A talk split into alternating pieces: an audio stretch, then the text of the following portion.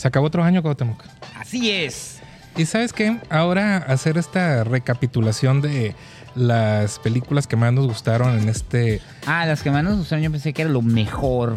Pues es las que más nos gustaron, porque lo mejor. Haciendo pues, uso de nuestra prepotencia. Pues para mí es lo mejor, pero también tiene que ver con lo que más me gusta, sobre todo cuando, Ya ya cuando veas mi empate en el número 10. Ay, Haciendo trampa. Ah, ya sé, ya sé. Oye, pásame movies, pásame movies. No, nomás vi cinco en todo el pinche Nomás vi año, ¿no? cinco, cinco, que, cinco que llegaron al Pueden 10. checar los episodios anteriores y pura series habla el señor. Hay, hay- hay de es todo, cierto, hay de es todo. La verdad, es que, la verdad es que fue un año bueno. No es cierto, año- usted se la pasó en festivales. Sí, hay, hay mucho material de festivales. que aquí- vino, quesitos. Sí, este, subiendo videos Aquí van a subir el meme ese del, del queso amarillo con el este vi- vino para cocinar.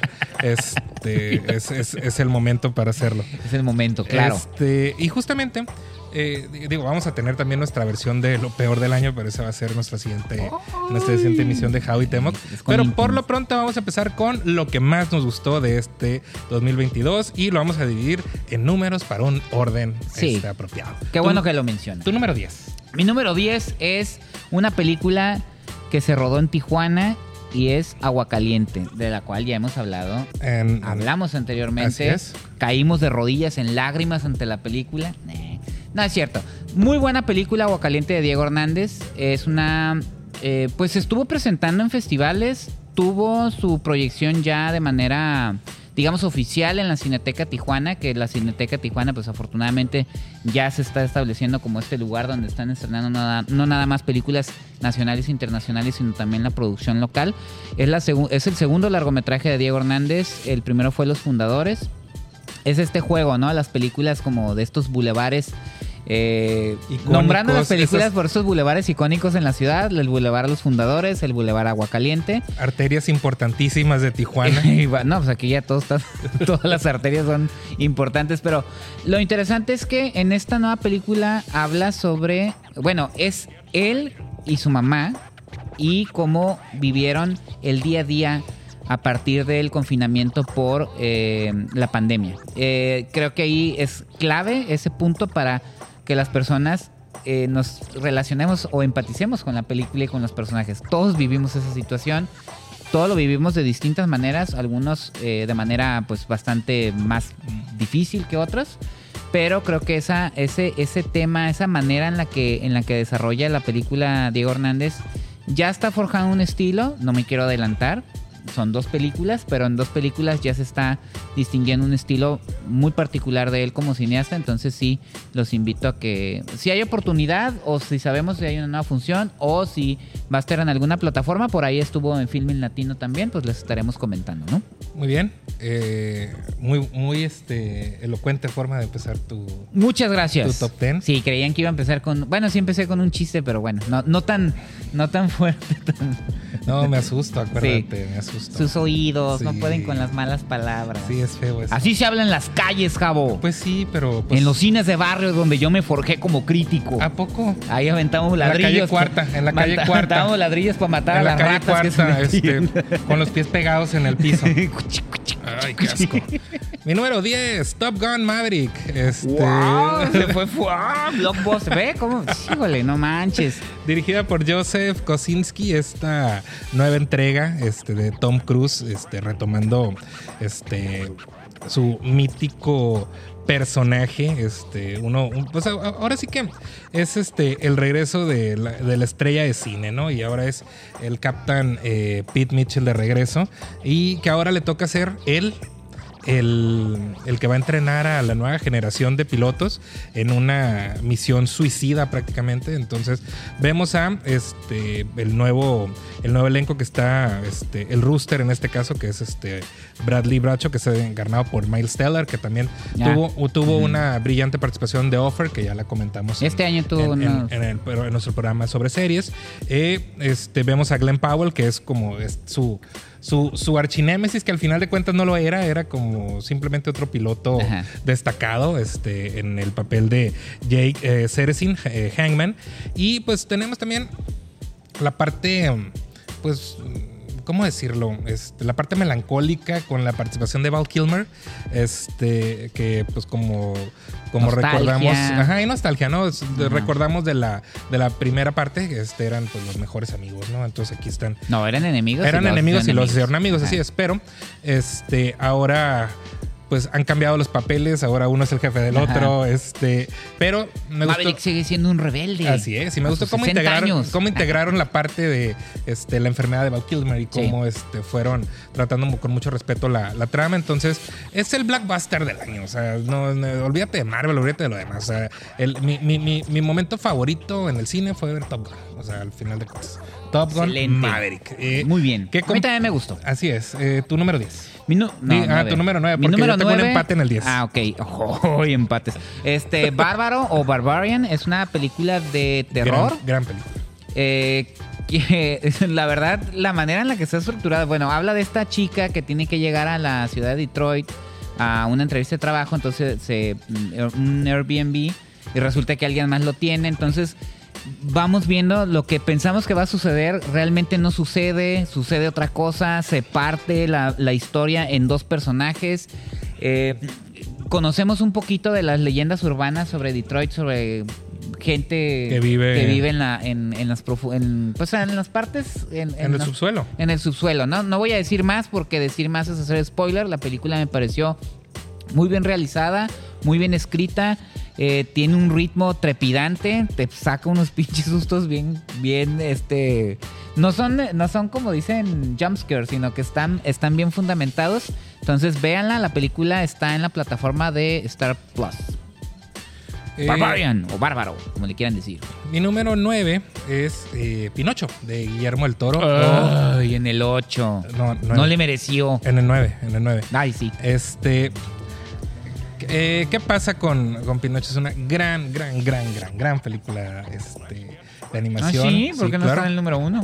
Pues porque hubo otras ocho que me gustaron más. ¿Cómo la ves? Ah, pues, ¿qué cree? A ver. Es, ya me, ya me arruinaron la lista. ¿Yo ya, por ya sé que, ya. Ya no me vas, deja ya cerrar te con vas. broche de oro, este, decirlo grandioso. Bueno, Guillermo del Toro me gusta mucho, pero tiene una particularidad desde mi punto de vista que saca una película chingona, dos malas, una más o menos chingona, mala, más o menos chingona. Sí, es que esto después de Nightmare Alley es Ah, la sí. vida, es la luz. Entonces, Pinocho está en mi número uno. Es una obra maestra. es Ah, la bueno, pero- mejor película de 2022. Pudi- ¿Pudiste darme esa sorpresa al final del programa, Cuauhtémoc? No.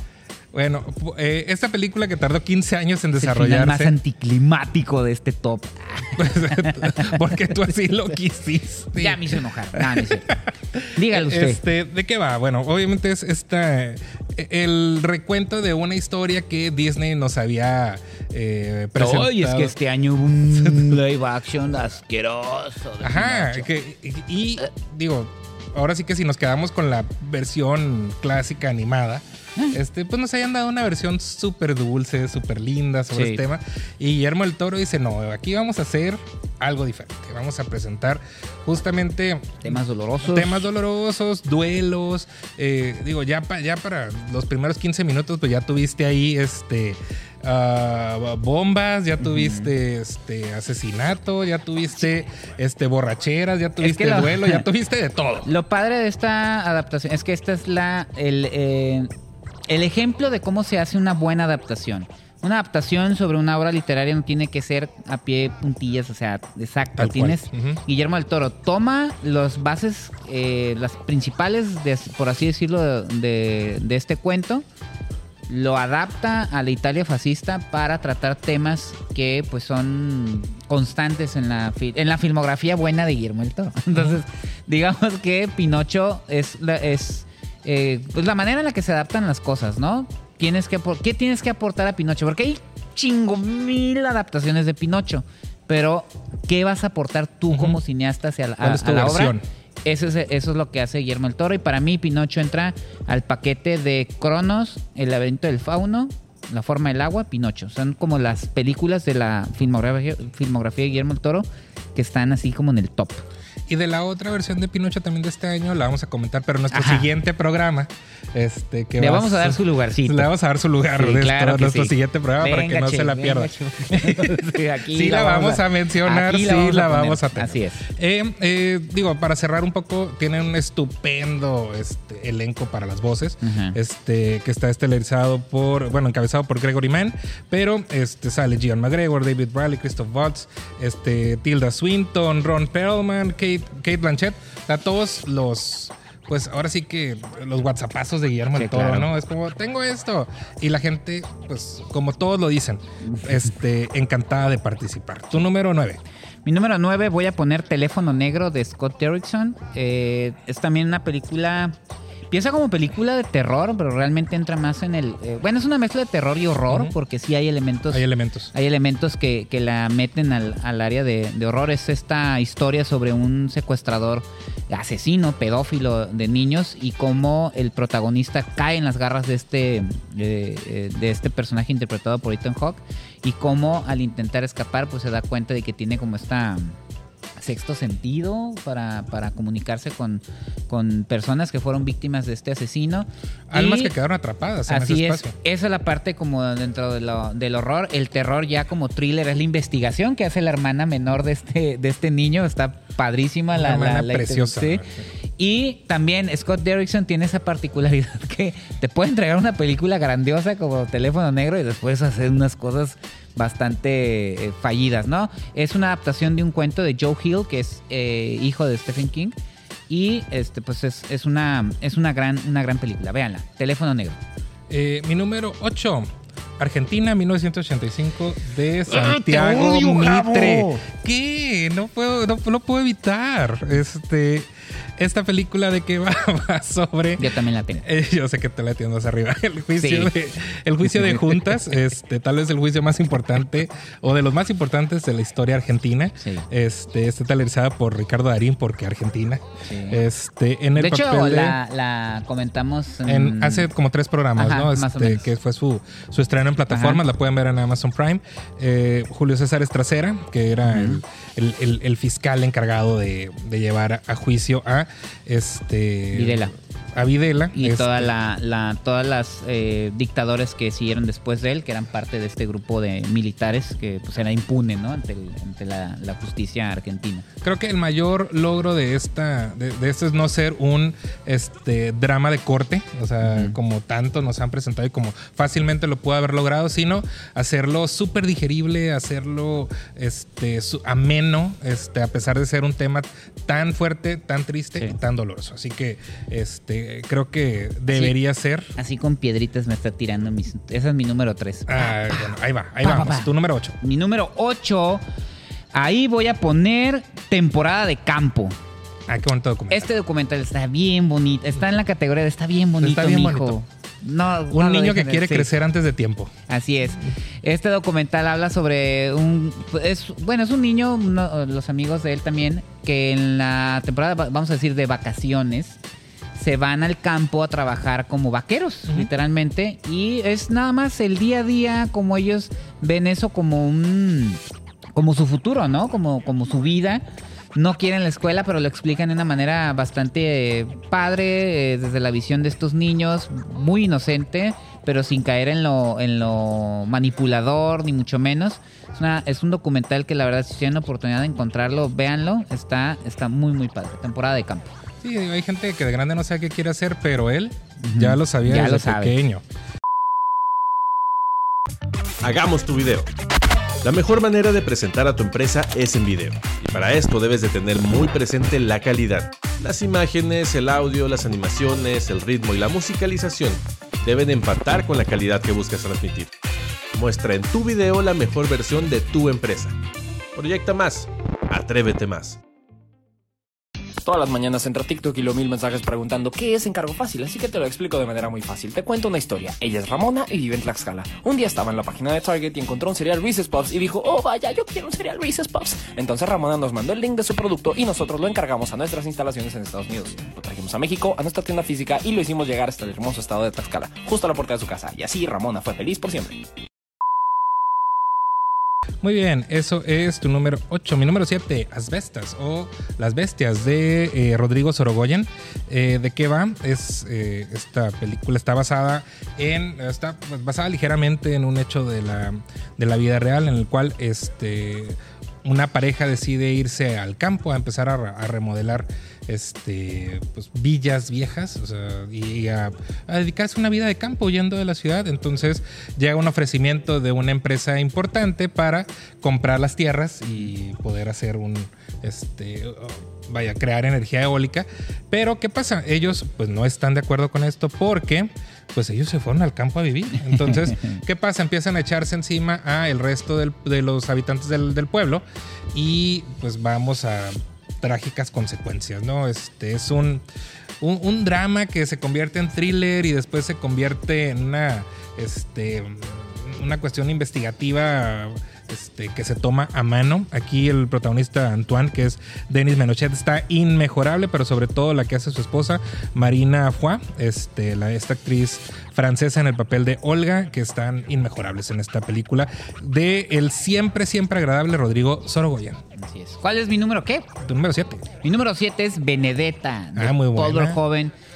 Este año vimos el regreso de varios cineastas veteranos, ¿no? Por ahí también estuvo David Cronenberg, que a mí no me gustó Crímenes del Futuro, gustó pero se agradece que estos cineastas sigan en activo. Pero Paul Verhoeven entregó con Benedetta esta historia sobre esta monja blasfema.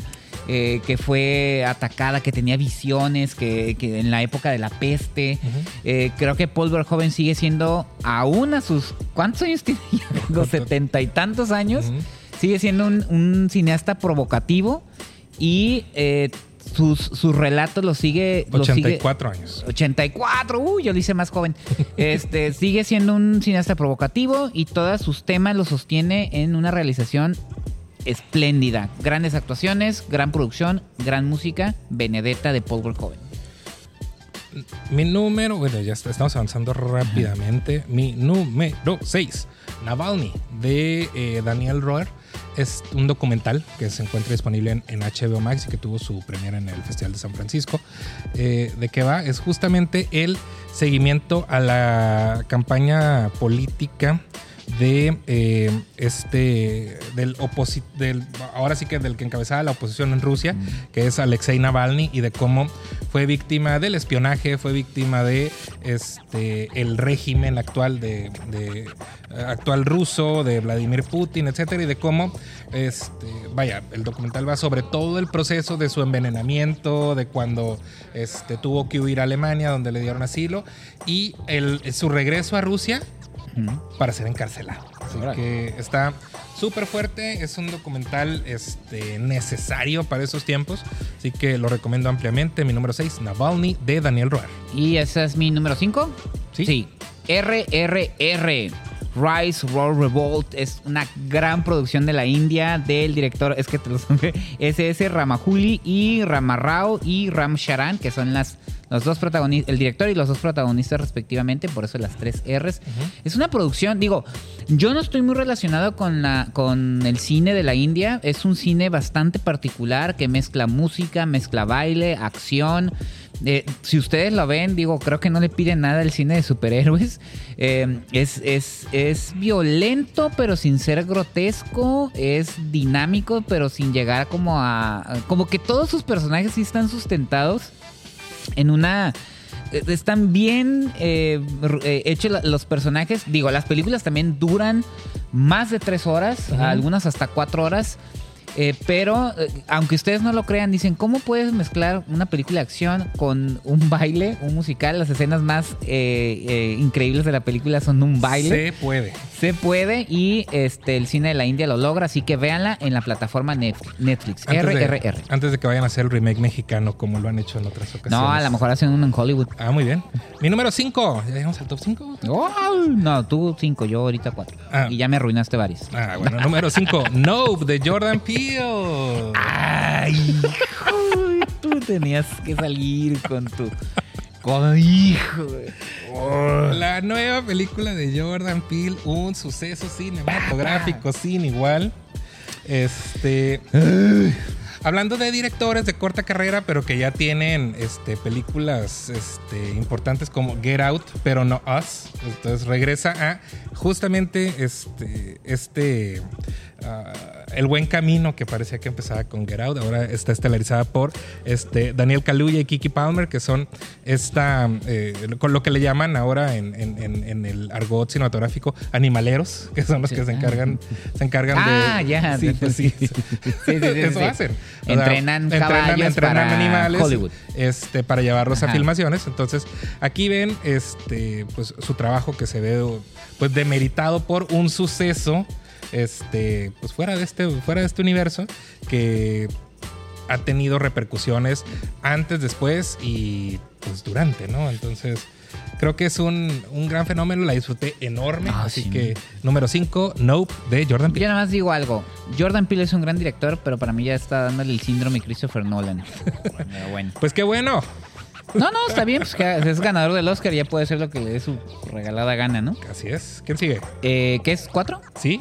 Mi número cuatro es Sin Novedad en el Frente. Alemana. Una alemana, la película. O sea, es una. Creo que es la tercera o cuarta adaptación de esta, de esta novela que habla sobre la Gran Guerra. O sea, nosotros la conocemos ahorita como la Primera Guerra Mundial, pero en su momento era la Gran Guerra. Eh, eh, muestra cómo. O sea, te pone este panorama de cómo las guerras. Digo, las guerras son un sinsentido total, ¿no?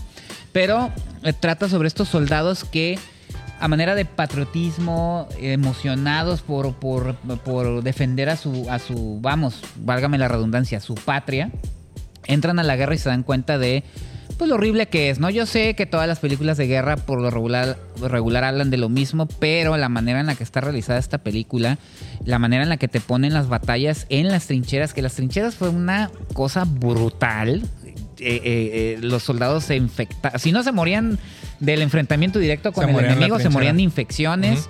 Eh, y también agregan esta parte donde los políticos o, o- o representantes políticos de cada país están negociando el cese a la guerra y qué están pidiendo a cambio, ¿no? Entonces creo que la película, nuevamente volvemos, ¿no? Hay, hay varias adaptaciones, pero ¿qué vas a aportar tú en esta nueva adaptación? El enfrentamiento, hay una, hay una parte en la película, el enfrentamiento que tienen los soldados de a pie con unos tanques de guerra es brutal. La tienen que ver. Bardo tiene competencia en su nominación al Oscar. Junto Ah. con esa IRRR. Y este, Todas en Netflix. Y Argentina 1985. Eso está en Prime. Eso está en Prime. Así Eh, mi número 4 es El acontecimiento o Levenment de Audrey Divan, que ganó hace pues como dos años el, el Festival de, de Venecia. ¿Y de qué va? Es la historia de Anne, que está encarnada por Ana María Bartolomé, este, que en 1963 en Francia este, pues, queda embarazada y debe decidir entre, eh, pues ahora sí que dedicarse a la vida del hogar y dejar sus estudios o buscar un aborto. Entonces, Tema eh, fuerte, tema es fuerte. un tema. Si, si ahorita, Ambiguo, si pues. ahorita es un tema, este, Sí. que sigue, que sigue, este, debatiéndose por alguna, Claro. por alguna razón, o sea, ¿Qué podemos que decir? sí. no? Sí.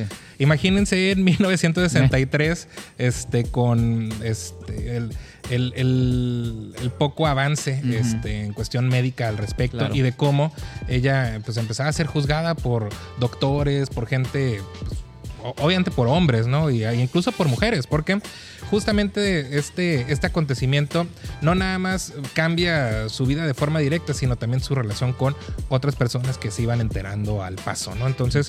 Creo que es un- una película importante, una película que este, debería de verse más. Este, se fue, después de un breve espacio en festivales, se fue directamente a plataformas. Está disponible en HBO. Ah, HBO Max. eh, este, que le les- paguen aquí. Le está sacando, Por favor, se está sacando, patrocinio, se está patrocinio. sacando. Tu número 3. Mi número 3, que es realmente mi número 2, porque mi número 3 era 1985 y era su número 12, no sé qué.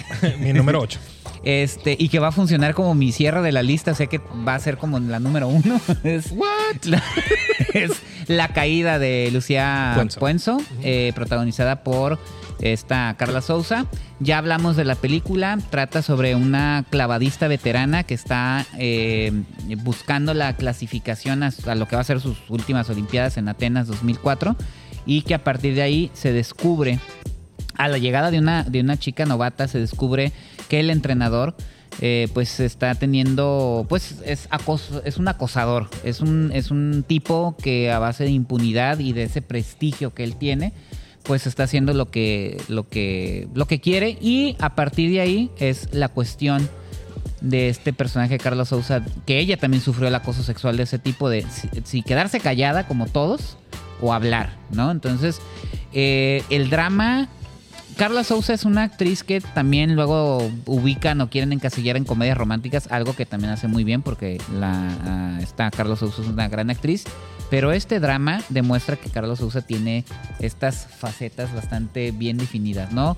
Eh, tiene el carisma suficiente para entrar de lleno en la comedia o para eh, eh, desarrollar un personaje tan difícil como el que interpreta en esa película. La caída, véanla, está en Amazon Prime estupenda película. A mí me, me maravilla. Es una estrella de cine. Así, exactamente. Es una estrella Así de cine. Muy bien. Mi número 3. Los espíritus de la isla o The Banshees of Inisherin.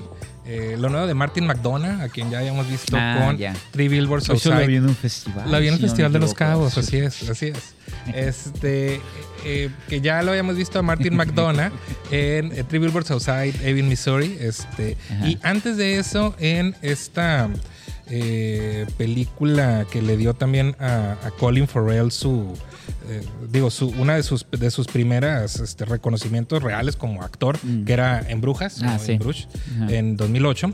¿Y de qué va esta película? Va sobre, eh, en, en una, en, pues ahora sí que en una isla pequeñita de Irlanda llamada Inisherin, en 1923, este, justo durante la Guerra Civil Irlandesa, el- los dos mejores amigos, este, Colm y Patrick, que en este caso son Brendan Gleeson y Colin Farrell, este, tienen una desavenencia porque uno de ellos, el personaje de Brendan Gleeson, decide que ya no quiere ser amigo de él. Dice, ya no quiero ser tu amigo, córtala. O sea, Córtala. corta- así, tal cual, córtala. O sea, ya no quiero ser tu amigo. Ah, no. Es, es así, Es así. así, así. Este, córtala. De. Sí, este es de. Vamos a pegarla. Pegarla. Muy bien. De que ya no quiero ser tu amigo. Porque dice que no le quiere dedicar sus últimos días a estar conviviendo con alguien que no tiene destino. Oye, curiosamente son los mismos protagonistas de. De, la, Brujas. de Brujas, así es. ajá. Entonces regresan con el mismo Ajá, director y regresan, claro, claro. regresan los dos protagonistas. Y este, pues últimamente está arrasando con todas las nominaciones, con todos los premios muy merecidos. Este, porque, pues obviamente. El personaje de, de Patrick, este, o de Colin Farrell en este caso, pues no acepta esta realidad. Es como, ¿cómo vas a dejar de ser mi amigo? Pues si no tienes nada más aquí. Estamos en una isla. O sea, nomás nos dedicamos a platicar y tomar. No me chingues. ¿Qué vas a hacer? Así es. Pero resulta que el otro personaje es músico y quiere hacer, pues, una sinfonía para eso. Entonces, tiene que recurrir a medidas extremas, énfasis en extremo, este, para cuando la vean, para que el otro deje de buscar su amistad. Así que, este, como siempre, las películas de Martin McDonough se va al límite. Entonces, pero es un límite muy. Ok. Muy bien, tu número 3, No, pues ya. ¿Ya acabaste? Argentina 1985. Ah, sí, te gustó mucho. Sí, ut, tiene ese- no, sí, ya le dije que Argentina 1985, nada más este abonar que está en Amazon Prime, no se la pierdan y que probablemente pues a lo mejor Argentina nos vuelve a derrotar en otra contienda. Nah, Pero merecida, ¿eh? Merecida, sin sí, duda. sí, sí.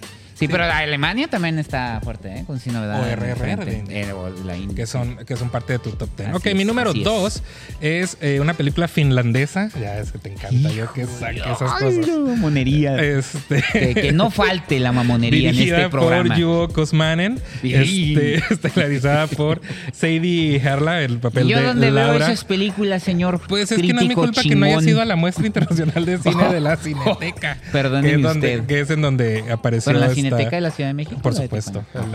No, también estuvo, tuvo una función ¿Sí? en la de Tijuana. Ah, es lo Bueno, malo de aquí, ¿eh? Ajá. una. Y estuvo participando en la edición de Cannes del 2021. Ah. Este, ¿de qué va? Es justamente. Hombre, eh, todos los laureles. Sí, o sea, estuvo muy bien. Decirlo. Es el viaje de Moscú a, a Murmanek Ajá. de Laura, que está estudiando. Sí, sí, Es- sí. es- haz de cuenta, ella tiene una relación con su, con su maestra. Entonces la ayuda a escribir la tesis. Entonces dice: vamos a hacer un viaje. Tú y yo de pareja, pero te sirve para tu investigación. Pero como la maestra no acepta su relación, le dice, no puedo ir, vete tú sola. Entonces la otra va devastada, con el corazón roto. Y ahí se encuentra a este, el personaje de Lioka, este, Yuri eh, Borisov, este, que es este hombre tosco, grosero, este, del cual, este, con el cual ella en una, en una- en un día normal no le daría ni los buenos días. Ok. Pero, pero resulta que coinciden en, digo, nosotros a lo mejor no estamos tan acostumbrados a los viajes en tren, pero coinciden en su compartment, en el compartment número 6, en, en este viaje y están encontrando a lo mejor no tantos puntos en común, pero sí en donde sus diferencias los pueden unir. Así que esa es la parte muy intenso. Interesante. Es, es una... Pues es un, una- un romance, o sea, es, es una cuestión ahí ro- romántica No entre me- ellos. no me quedó entonces, la menor duda. Vale, vale mucho la pena. Compartimento número 6. Y mi número uno, recuérdanos tu número uno, Cuauhtémoc. Mi número era Pinocho, pero pues, el programa es de usted, sí, sígale. Pues yo qué culpa tengo de que Es me el programa tú número solo, nuevo. Javo. Es que dice Javo y tengo aguante, Javo. Qué fuerte. Yo nada más quiero abonar nah, no es cierto, a la película que hablaste anteriormente y que no vi. Ajá. Nah, sí, nah, pues, nah, pues nada. Quiero decir que no la he visto. Ah, ¿puedo aprovechar para hacer como menciones especiales? Nada Claro. más los títulos. Eh, bueno, eh, Terrifier 2, porque no se estrenó, se estrena en enero, pero pues la van a ver en mi top del, del Del siguiente año. eh, X de Ty West. Sonríe, también se me, me gustó. Y vamos a darle una mención especial a Avatar. Especial nada más. No, no la metería al top, pero está, está padre, está, está chido. Porque no esperábamos nada de la película. Nada. Y está padre. Me gustó más que la primera. Bueno, si vamos a hacer menciones especiales, yo tengo- Ajá. tengo- ya es todo, tengo todo. Usted, usted Ya lo que su sigue lista, ya usted es mi aviéntese tema. sus rollos. Mi mención especial es para las risas más honestas que Ay, tuve. de la risa en vacaciones. Para la- las risas más honestas que tuve en la sala, que fue Jackass Forever, de, bueno, de Jeff, dicen que, de que- Jeff Tremaine, que era que tiene su ondito. una versión. que digo, tiene su... yo crecí viendo Jackass en esta, no sé qué. esta generación MTV, cuando MTV dejó de valer la pena, o sea, fue como de lo último. Antes de que- los realities. Sí, que eran ellos y Ajá. Tom Green, ¿no? Este, al final de cuentas. Eso, este, y eh, la iba a incluir en el top 10, pero pues ya eran muchas películas, ¿verdad? Así que creo que fue una. una- Ah, una- fue mención especial. Fue una mención especial, fue un afortunado. Fue un afortunado accidente. También me gustó, digo, si vamos a hablar de mexicanos, me gustó mucho también Huesera. Este. Ah, sí, es que también lo vio en un festival. El Festival de Morelia, así es. Este, creo que es una. Esperemos que llegue para acá. Una película importante que, sigo, ya, ya va a tener su estreno comercial muy merecido. Este, también, digo, me gustó mucho Agua Caliente de Diego Hernández, que es una Pero no te mereció, gran película. Está, es una mención especial que es muy importante. Este, que, que- que quién sabe cómo aparezca Es- en edición. No es el trofeo, es un diplomita. Así es. Pero mi número uno. ¿No era el número uno, de uno. Jackass? No, No, sí. mi número uno.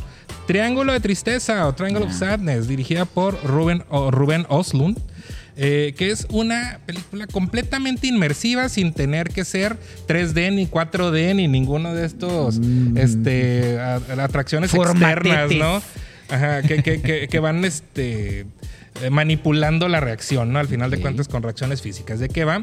Es este, este grupo de élite que va en un, en un viaje en un crucero a todo lujo y que este, por la ineptitud de su capitán, que en este caso es Woody Harrelson, este, pues encallan, el, el- el- el- el- el barco se hunde y ellos eh, sobreviven en una isla desierta. Entonces ya llegando a la isla, pues va a ser la sobrevivencia del más apto, ¿no? Entonces, ¿quién sabe pescar? Pues obviamente la que hacía el quehacer, ¿no? Este, ¿quién sabe cocinar? La que hacía el quehacer.